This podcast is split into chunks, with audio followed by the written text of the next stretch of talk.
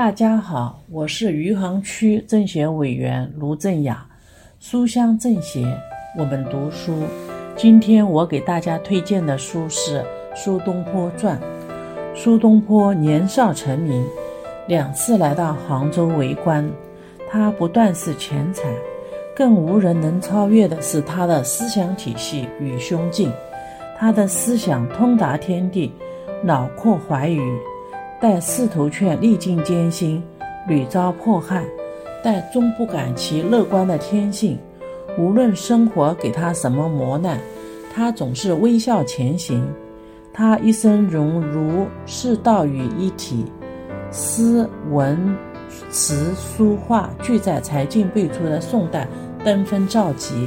他比中国其他的诗人更具有天才的多面性、丰富感、变化感与幽默感。